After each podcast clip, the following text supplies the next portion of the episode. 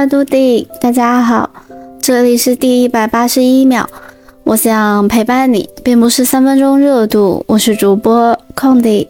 那这期节目，我觉得我的声音状态已经好了很多，但最近的天气其实还是挺冷的。然后我上班的时候，公司是有暖气的，就开的比较足。然后我在家的时候，因为回来就只睡个觉嘛，待的时间也会比较短。我就没有再继续烧我的暖气，然后我想我会直接就缩回到床上，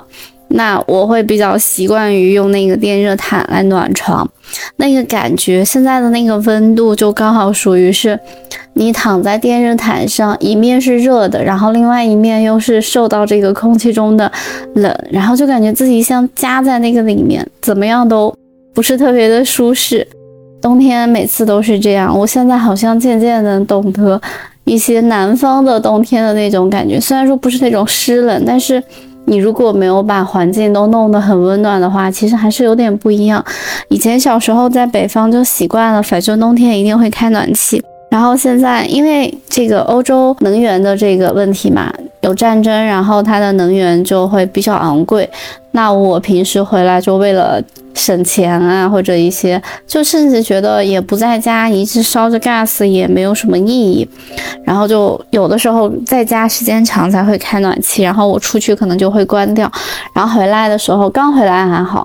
尤其就是当你洗漱完准备睡觉，然后又还没有睡意，就真的很冷。虽然气温越来越低，但其实天气还蛮好的，有点想要去山上看雪，又想要去泡温泉。这个季节可能。到了季节限定的这样子的活动，还蛮期待的。接下来对于我来讲，就是期待放假，期待圣诞。那我们今天要推荐的这本书呢，又回到了推理类。我最近是有一点剧荒的，我没有找到很喜欢的悬疑类的剧来看，所以还是选择通过读书的方式来满足我的这一个爱好。我读了之前评分很高的一部叙述性轨迹的作品，读完之后觉得这个作者有点有趣，然后紧接着还找了他的另外一部作品一起阅读，所以接下来的一期节目其实也是同一个作者的作品。那我先介绍一下书的作者吧，她是一名日本女作者，她的名字是秋吉里香子，毕业于早稻田大学第一文学系。然后之后，他就前往了美国去学习那个电影电视制作，获得了一个硕士学位。他零九年进入了文坛，创作的第一本小说就是《暗黑女子》，获得了广泛的一个好评。最后这部作品也被改编成了电影。那这部作品其实是我读完这本书之后才去找的。然后这本书就很有他的那个日本的小说作品的即视感，或者说日本影视剧的感觉非常强烈。他的第二部长篇《圣母》是为他创造了一个极佳口碑的作品。那我今天带来的第一部，反倒是他就是后来被大家知道比较多，然后口碑非常好的那部《圣母》。《圣母》这本书是一本日本现代的长篇小说。它作为续轨作品来说，其实不是很难猜。本书它采用了一种不断重复三段式的叙述。然后在最后的结尾，其实是有一种还蛮奇特的一种感觉。这本书就是被誉为说，在全文最后二十页改变了整个故事。然后我一开始是还蛮不相信的，因为这本书其实字数不多，读的也很快。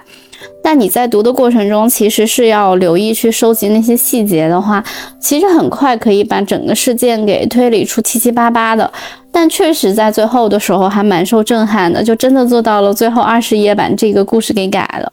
作为日本的女作家，我觉得，嗯，她们有一种独有的细腻和习惯。这个作家的文章中，他会出现一些英文，而且他会非常细心的标注出来一些。嗯，比如说电热水壶的品牌，一些很细节的东西，非常的细腻。就比如说，他着重描写了一个母亲辛苦怀孕，想要拥有一个孩子，可是她的丈夫对于这个过程的整体的一个波澜不惊的那种反应的过程，真的是非常的真实。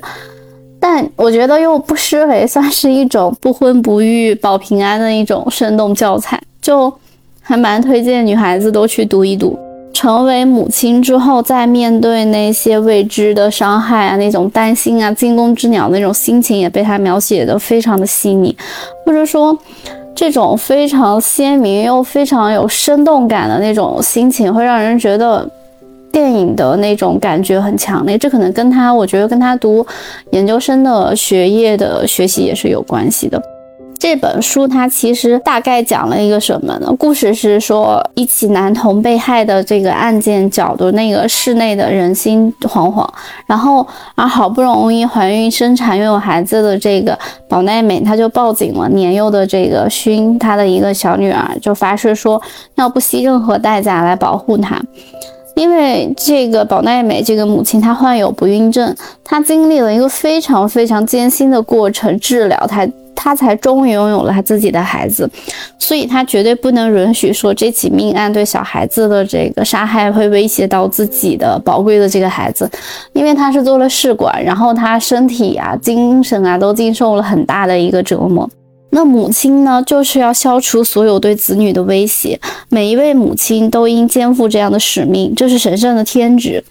但警方明显就是不堪其扰，就在这种复杂残忍的案件中，会不会就是在调查中又改变了一些方向？可能就是希望不能再有孩子被害。但在这一点上面，母亲的坚持和警察的选择其实是相似的。所以，他整篇故事，他通过三条线来讲。第一个就是以这个母亲如何拥有一个孩子，他的视角来写；然后另外一个就是以警方的调查来写；然后再另外一个就是一个女孩，也就是女主的视角，三条线来写。那三条线来写叙述的结果，就是结论上面会有一些还蛮奇妙的感觉。这种叙事方法跟我之前有推荐过的《恶徒的救赎》是有点像的，它是几条线并进的，但是那个结果是几条线并进，然后你整合所有的线索就能够得出一个结论。你只要细心阅读的话，但这本书因为它是叙述性的轨迹类的作品，所以它的这个细节是很多，但是反倒有很大的一个引诱性，然后就要读得小心翼翼的。那我想在这里先解释一下什么是叙轨吧。叙述性轨迹是流行于这个推理小说写作的一种写作手法，它是指作者通过一些叙述主观介入故事，然后以叙述的手法刻意的诱导读者向假象的那个方向靠拢的一种讲故事方法。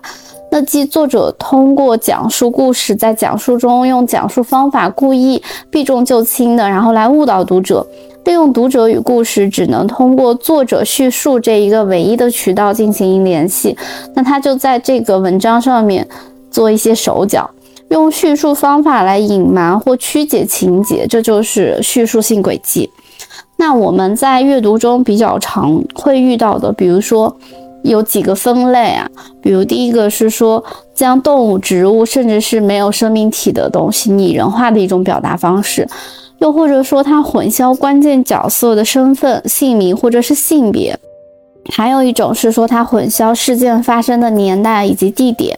又或者说，侦探就是第一个视角，我们看到的这个叙述的人物，他可能就是凶手；又可能他是用倒叙或者插叙的方式来伪装这个，他其实是在顺序来讲述这个故事；还有一种，就可能他在中途的时候将。主角与配角的这个视角，它有一个切换，那我们就会有点搞不清到底是怎么回事。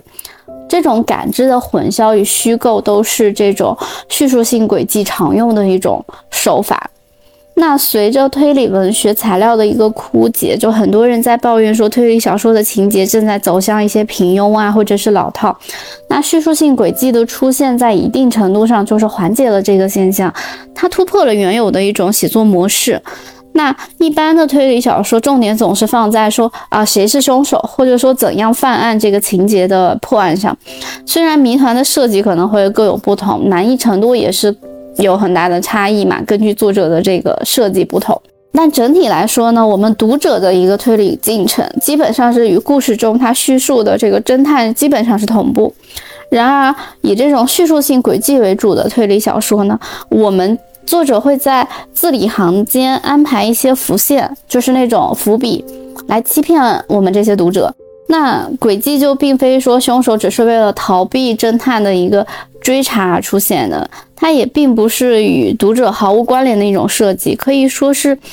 作者与读者之间的一种联系和对决吧。就是如果你到那一步，你可能会发现啊，读作为读者来讲，你可能果然会被作者给骗到的话，那。还可以再从另一个角度把故事整体的再读一遍，其实是会有另外一种享受。这样子的话，体验感就还挺多的。所以说我也是慢慢读推理小说之后，觉得续轨性的作品还蛮有意思的。然后以至于我后来读很多的推理小说，我都会思考一些细节，然后会想这个是真的还是它只是一个伏笔，就小心翼翼的。以叙述性轨迹为主的推理小说，它是有一定的先天性的缺点的。首先呢，因为由于它的轨迹重点并不在于案情的推理，所以有些部分的作品，它的故事编排是比较那种平铺直叙的，读起来可能会觉得有点沉闷。那或许在你到达终点、了解一切之前，你可能会觉得它是一个很无聊的作品，可能就不读了。其次呢，由于轨迹的这个性质，它的特殊性，一般来说。使用它的话，你肯定是不能让读者预先知道这个秘密的。那所以对于这类小说的话，它存在呀，它写呀，什么都是有一点困难，也或者说，它最早设计这些的时候，就是让读者知道一些，又不完全知道，也不能够降低读者一个完全的一个阅读的乐趣嘛。那他这种做法跟本格派的那种推理小说完全不一样，本格派是那种。正宗、正统、古典派，或者说是传统派的推理小说，它是以那种逻辑之上的推理解谜，然后它着重会描写一些社会流派的，然后但它不注重写实，而是以那种比如说惊奇啊，或者是很离奇的情节，然后耐人寻味的轨迹，然后再通过逻辑的推理来展开那种情节。所以像这种本格派，它就能够满足如果你想要去解密的这种乐趣。而续轨的话，更多的就是你在跟作者进行一个较量，我还蛮喜欢这种感受的，因为本格派的话，你先被引入到作者给你的那个环境中，你要先接纳他那个世界观、那个视角，也许。这个跟那种纯社会派推理又不一样。社会派推理我之前有推荐过几本，就是它反映了很多社会的现代的问题，现实中我们能够感受很深刻。但本格派它可能会创立一些完全可能我们觉得现实比较难出现的情况。而叙述性轨迹呢，读起来让人觉得有趣的就是你在跟作者沟通，每一个故事其实读到最后都觉得啊，原来你是这样想的。但其实我在读的过程中，我体会到了另外一个。那当我到达结局的时候，我发现跟作者想给我的东西不一样，我会哎，哦，原来是这样子啊，原来这个人怎么怎么，就还蛮有意思。我今天会在这个播客里面，我我想要介绍的可能就是关于这一本书它的叙述性轨迹，它用到了哪些地方？因为我其实还有几点是有被骗到的。这本书它在那个宣传上面，它那个封面就写说啊，全文最后二十页改变整个故事。我当时觉得这句话是不是夸了海口？有一种出版商背刺作者的那种感觉，就是在宣传语上已经把它的底给透出来，就大家肯定会。有一定抱有一定的戒心，尤其像我们这种经常读的人，可能会觉得那那一定是续鬼类的，那你就会想他写的很多东西可能就不一定是真真假假，你要去辨别了。圣母这本书，我觉得它最高明的是它在我们读的时候对我们情感的一种控制感。其实日本的女性推理作家的作品不算特别的多，但是女性作家好像真的还蛮喜欢写母亲啊、生活啊、家庭这类的内容。他们的文笔非常的细腻，然后所以他们处理的细节就非常的好。有人说这本书就是一种充满女性特征的包容的温柔，就是这可能是女性推理作家她拥有的一种优势。但是你在这种温柔之下，又不乏那种残忍和压抑。小说是以宝奈美，也就是那个艰难怀孕的母亲的日常为开头，然后插入了一个真情犯下两起命案的一个过程，然后又以那个警察的视角，以第三条线来进行一个叙述，然后最后来道破这个真相。但其实小说的层次逻辑是不复杂的，它的出场人物也是按照就是宝奈美一家，还有那个警察那一组，以及受害者和真情的高中同学这些一个口吻来叙述。但是你一直到最后一章，刚好以真情的角度又结束的时候，整个故事就觉得刚刚好，就应该停在这里。为什么说这本小说它在续轨里面是非常有名的？因为它在情节的推动中埋埋下了大量的这种伏笔和烟雾弹，制造了非常多的假象，以至于它在被反转的时候就是还蛮惊喜的。那我将以这个续轨部分和它这里面阐述的一种母爱这两个主题进行一个讨论。针对这本书，我们首先来讨论它的这个续轨，它应用到了哪些还蛮奇怪的一个角度。当然，我现在涉及到的东西都有一点剧透。虽然我的每一期节目其实都有一点剧透这本书，但我希望我剧透完之后，你们还是会有想要读这本书的冲动。那第一个就是。对于真情这个人物，他有一个性别的模糊。我在一开始读的时候，我很多次都以为真情是一个男孩子，他没有用指代词的他，或者男他，或者是女他，他一律用了真情这个名字。也许是他可能就考虑到了，所以他一开始的时候就用了这个名字。但是其实真情这个名字一开始看到它是那个真真假假的真和钢琴的琴。很多时候看到的第一个就会觉得，哦，那她很有可能是个女生，对吧？OK，他出了他的第一个烟雾弹，针对于真情这个人物，那他说这个人物他加入了剑道部，他在小说中描述了很多关于剑道部的描写呀，没有说明说女孩子也可以参加。首先，另外你第一个想到就是很有可能参加的是男孩子，因为这样子的一个训练氛围是非常阳刚的，然后他非常的有严格，而且对。身体素质的要求也很严格，而且加上本身剑道类的这些运动，其实有些时候是有一些先入为主的观念的，或者说我们本身的一种自以为，那就觉得他这种充满力量性的可能男生会比较多，所以那个时候我就会在疑惑他是不是男生，但他名字只是叫真情。然后其次呢，他又有了第二个烟雾弹，就是呃有有一个女孩子向真情告白。这一点我觉得设计的其实还蛮奇怪的，就突然有一个人来跟他表白，这一点是真的让我以为他是一个男孩子，就是确认觉得，哦，应该是个男孩子，因为他说就是以真情这个人物的口吻，他有说，所以我才觉得女人真是麻烦，或者说为什么完全没有见过，然后就可以来表白说喜欢你。那这个时候，他的第二个烟雾弹就让我觉得，OK，真情很有可能是个男孩子。那他的第三个烟雾弹就说，真情非常的擅长理科，那意味着，比如说生物课上他的表现就是非常的具有逻辑性，你做事的整个的规则以及你一步一步规则性都非常的强。那这样子的话，就觉得哇，好厉害。这个时候难免就基本可以确定，感觉真情这应该是个男孩子。然后第四个烟雾弹，我觉得主要就是在说他杀人的一种方式。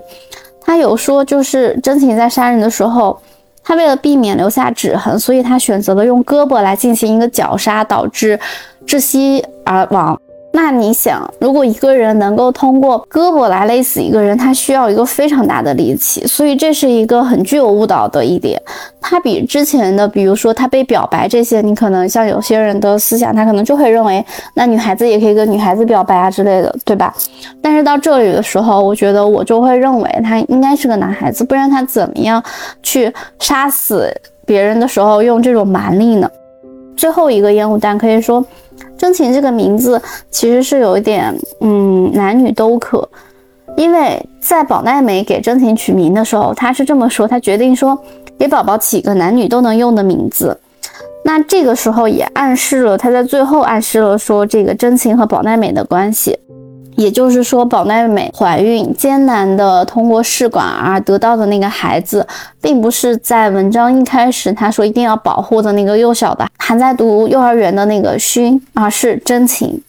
所以这一刻，我我当时在真情这个人物上面的这几点是很突出，让我被误导走了的，也是让我后来反转的时候有一点受到蛮惊讶的一个感受的。他埋了很多的这个伏笔来写这三个人的关系，就是你最大的骗局，其实也就是这三个人的关系。一开始我们在他的叙述推论中是得不出三者有什么关系的，因为你没有办法推理说这三个人其实是一家人，因为你想，他作为母亲的宝奈美三十岁的时候生下了真情。但是真情这个。孩子在十三岁的时候又被强奸，他在十四岁的时候就生下了勋，勋又在三岁的时候在读幼儿园。那真情十七岁刚好上高二，然后宝奈美大概四十三岁做一个翻译这样子的工作。你通过整个故事线这样我清晰的理出来，你会发现啊，这样子是能够贯穿三个人的关系的，就是时间线上和年龄上面其实是合理的。可是。你小说中没有一一的细致的描写的时候，很容易被他给误导，你不知道他们的关系到底是什么。而且尤其是在最后，就是真情对勋的一个态度，尤其是当我发现很莫名其妙，真情这个人物为什么跟勋突然产生了一个联系，他去接这个小孩子，呃，回家。但是真情这在这个小说里面，他又是一个杀人的角色，所以我那一刻以为勋是受到了一种威胁，生命的威胁，或者说勋可能要成为下一个被杀害的孩子，也就是宝奈美，他立誓要保护的这个孩子。然后我当时的推理就已经完全走偏了，然后到最后才发现，其实并不是他们三个，反而是一体的，三个是。一整个家族，那这个事情就是在他的整个叙述性轨迹里面，我觉得我在跟作者的较量中我是失败了，因为我完全被他的这样一个故事叙述给带着走了。通过真情的一些描写，也在犹豫他应该是不能够对女孩子下手的，因为他对于受害者的态度可以看出来，就有些时候，比如说他是有带一些剑道的课程，有一些男孩子。他对于那些男孩子是有非常的一种厌恶的，以及他对于女孩子有一种保护。虽然我当时其实有犹豫到这一点，就是是应该不能成为他下一个备选的人，但是他失踪，就他母亲找不到他的那一刻，我真的是被吓到了。整部小说可以说是他创造了两个骗局，就是顺利的让我们很难的 猜到真正的这个真相。但是整个故事线来说真的很完整，我们可以通过每个人的描述，然后去推理接下来的事情。在三条线并述的时候，真的还蛮难把一些人物完全给串在一起。这也是我觉得这本书非常成功的一点，就是他用了很多欺骗隐瞒的技巧，有的时候还会故意放一些我之前说那些烟雾弹来误导你。然后所以说它整体上来是说是非常成功的。我能猜到一部分，但是又被带跑偏了，就离真相还有一定的距离。就嗯，这本书还蛮厉害，所以这是以推理小说的角度来讲的话，我还蛮推荐大家去读的。这也是为什么我觉得这本小说还挺有趣的，这个作者很有趣，是我觉得嗯，可能就是在跟他的较量中失败了，我被他骗到了。那我们说到第二部分，第二部分我想要说的就是整部小说，你除去了推理部分。我想探讨一下关于母爱的这部分。虽然说它的书名叫《圣母》，但我觉得小说中的两位母亲都是对对“圣母”这个词的一种讽刺吧。他们都选择了用一种最极端的方式去守护自己的孩子，这种爱跟神圣的大爱是相去甚远的。无论是宝奈美，她通过各种治疗，经历了各种苦难，在坚定的信念下，她终于得到了真情，她得到了这个所谓的奇迹的孩子。她说了，她要用一生去守护他。结果真情在十三岁的时候遭到邻居男孩的强奸，事后还被男孩的母亲说服，就是没有去报警。所以我并不认为说宝奈美就是做了完全说守护和保护好他孩子的一个承诺。另外一点，我觉得宝奈美并没有很爱真情的感觉，是真情被强奸后怀孕这件事情，她其实是有点被道德绑架来生下这个孩子。我觉得可能宝奈美知道生孩子的痛苦，但是她又没有很完全的去考虑到她孩子的一个心情。我觉得她并没有真正的去感受真情的感受，她所谓的那种守护就是。他在对这个孩子进行更多的一种补偿的感觉。那在事后，他并没有对真情做什么心理的疏导，反而让他养下这个羞耻的这个孩子，让他可能我觉得会让他时时刻刻怀念起那个时刻的这个存在。他的理由就是说，是因为缘分，因为生命存在很艰难。宝奈美在之前怀孕已经流产了三个孩子，所以他的这个理由其实是让我觉得很自私的。他扭曲了一种对于守护女儿的一种观念，更多的像是个人的一个执念。我觉得也正是因为他的这种执念，导致了真情最后心理这个问题的爆发，然后犯下了这个命案。怎么说呢？就是这种圣母，就是我觉得很像是一种反喻，他们是恶魔，甚至有一点嗯病态的行为，但他们又强行要把他们的这些血淋淋的东西都给漂白掉，好像说他们不是魔鬼，他们是在守护爱，他们的那种。笑啊，他们那种快乐感觉并不是温柔的，是有一点自私与恶毒的。真情是受了这种呃创伤之后，他没有一个进行一个梳理，然后以及他没有走出这个阴影，他觉得小孩子也是有恶的。那他觉得在他的认知里面，就是在越小的时候就把这些品行不好的孩子，他认为不好的孩子，他判定行为不端的孩子直接杀掉。那他的母亲宝奈美守护真情的手法就是，你杀害了这些孩子之后，我再帮你把这些尸体和证据给处理掉，然后来保护你。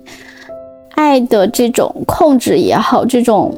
嗯病态的感觉也好，都让我觉得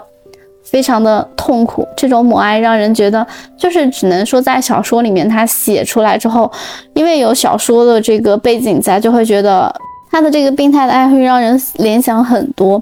虽然说现实生活中我们不可能真的能够达到这么病态的时刻，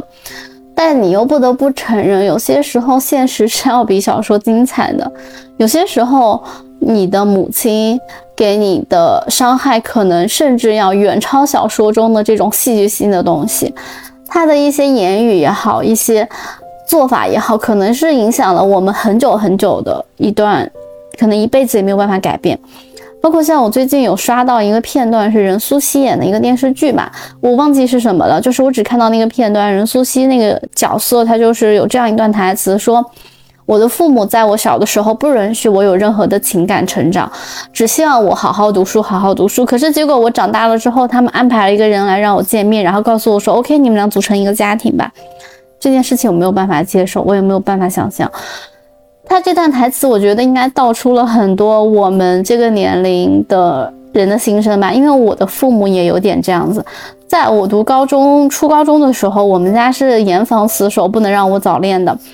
但讲实话，我身边高中同学、初中同学有很多结婚了，甚至可能现在都有小孩的，都是在那个时候恋爱了，然后他们都就回到家乡跟父母生活在一起。然后我有时候也会很好奇问我妈，我说你后悔吗？那我妈说我不后悔啊，你现在也能按时去给我结婚啊生孩子。我说那不一样，而且那个时候就我妈妈他们防得很严，我放学他们都会偷偷跟着我，就以防我会恋爱或者说抽烟这样的学坏。但是等我大学一毕业，然后开始工作，然后读研究生之后，然后又开始工作稳定了一点之后，他们立刻就是 OK，你现在就要给我结婚了，我真的。一脸懵，我要从哪去结婚？我我还没有学会如何去爱，我甚至都没有接触到一个我觉得可以恋爱的人，或者说很喜欢的人，我怎么就到结婚这一步了呢？那我读完书，按照这个年龄，我确实到了这个年龄，可是我不能够下一步直接去跳进去就结婚啊！这个是让我觉得非常可怕的一点，就是我们的母亲虽然不及小说中能够做到那么。有一些病态，但是他们有些东西给到我们，其实也是病态的。所以至于现在的我们，很多时候都是在尝试去让自己痊愈变好，这点还挺重要的。这也是为什么我觉得它要作为我分享这本小说拎出来讲的第二个部分。那说到这一点，还有一点，其实在这本小说里面体验还蛮深刻的，就是关于这个试管婴儿。因为宝奈美，她觉得她拥有一个尚且还可以的丈夫吧，就是在知道她有了病情之后，就陪她一起治疗嘛，就觉得 OK 啊，那就为了要孩子嘛。但她其实是根本没有体谅过一个女人想要拥有一个孩子的痛苦和无助的。在生孩子这件事情上面，可以说宝奈美其实她觉得她一直在独自面对。我觉得这个事情其实针对于很多女性怀孕的女性，她们可能会感受更深吧。我是看我朋友。怀孕，然后我觉得其实很多事情真的是她在独自承受。作者在描述他们接受不孕检查的时候那个场景，我觉得真的是一个巅峰，也就是我说一定要拿去做不婚不育保平安的一个教材教科书般的存在。面对从那种治疗室出来的妻子，她丈夫庆幸且炫耀的说自己的精子没有问题，真的是太好了。在妻子说自己刚才做这个造影治疗的时候很痛的时候，丈夫安慰说啊没关系，我刚才取精子的时候这个过程我也很痛，可能就是因为储存太多了什么什么。然后他发现他妻子生气的时候，他只是觉得哦，那我活跃一下气氛吧。说出的话就是说，哎，你知道吗？治疗室在放那种欧美的那种那种片子，哎，你不要吃醋哦。但是看着真的很棒，哇！这一段我真的觉得，就是这个丈夫的每一个这种愚蠢的这种举动，我甚至都觉得好像似曾相识。不管是我看过，或者说是我看影视作品看过，还是说我看书看过，就觉得。绝对是能发生的事情，它并不是指特定的某一个人，但你绝对可以联想到身边的某个人或者某件事，绝对能够带入进去，或者你身边的一些男性，就是你觉得啊，这种话如果发生这种事儿，如果发生在他身上，他应该能说出来一样的话，就是他塑造的这个丈夫的形象，真的实在是太典型了，这段描写真的是太传神、太到位了，也就是说。男人好像尚且不错，陪同他的妻子去做了不孕不育的治疗。可是他担心的仅仅是啊，我的精子其实是没有问题的，我的身体非常的健康。所以作者就感慨说，对于母亲来说，孩子与自己才是一心同体的。男人只是在孩子出生之后才成为父亲，但是从生命孕育的开始，女性就已经成为了母亲。或者说，从努力想要拥有一个孩子的时候，女人就已经变成了一位母亲。这一点上，就是我觉得还挺重要的。我觉得在这个思想上是非常正确的，就是在男女差异上面。那对于一个生命的到来，我们应该是抱有一种尊敬的。我觉得我现在更多考虑这件事情，我会想说。在我还没有成为一个独立的人，我还尚且不能够保护好我自己，或者说给我自己一个很强的安全感。我如果带一个生命来到这个社会上，我真的有能力和责任做好这一切吗？我是有个很大的问号的。所以我觉得很长一段时间我都不会考虑说成为一个母亲的事情。也不知道是不是因为我看了太多这类的文章和小说，但我觉得其实现实中。有些东西还更可怕吧，所以嗯，不婚不育保平安，这是我近几年的一个想法。这本小说里面其实还有一个蛮现实的问题，就是一个关于女性的职场。大家如果对日本有一点了解的话，应该能多少从影视剧和文学作品中都看到女性在日本生存的一个困境。而且我之前有读完一个东京贫困女子的一个调查类的这种。采访类的文章，一本书，我觉得这种在职场中的性别歧视以及这个不公平，对于女性的压迫是非常强的。然后在这本书里面，通过警官的那条线也是能够看得非常清晰的。但我觉得作者表达出来，以及它又突出了女性警官在工作过程中她的优势以及她的长处。嗯，我觉得他在呼吁的是那种两性平等的观念，或者说你要接受性别的差异，然后互相取长补短，然后来使这个社会更好的进步。这个观点我觉得是非常值得讨论的一个地方，就是你一定要承认差异，就是女性肯定是有些不地方不如男性的，但是。作者敢于在这种情况下表达一种性别平等的观念，以及他塑造了一种在职场上努力呀，然后身体力行达到一个男女平等的这样一个优秀的一个女警的一个角色，也是蛮有趣的。就是整本小说的几个人物都很立体丰满，有自己的鲜明的性格。虽然全文其实并不算很长，这本书里面，因为它是说到了很多关于。女性的这个角色，那我觉得让我感受很多的，会让我们觉得有歧义的，就好像是说，女性你的爱一定是天生的，你对孩子的爱也是天生的。可是我觉得，嗯，这本小说它更多的并没有想说你一定要认为生育是一件多么好的事情，我觉得更像是一种警醒，有点。不太相信她是一个女作家写的那种感觉，因为她其实把一种女性的对于生育来说是一种多么撕裂性的事情，她写的非常的真切。比如说，你可能的孕吐啊，你的漏尿啊，你的各种痛苦，这些是可能现在渐渐被大家所听到，然后包括说你都不一定在这个期间能够感受到对一个生命的期待，你可能只是一个妊娠的一个反应，或者说激素的一个反应会让你更痛苦。那么带一个到世上，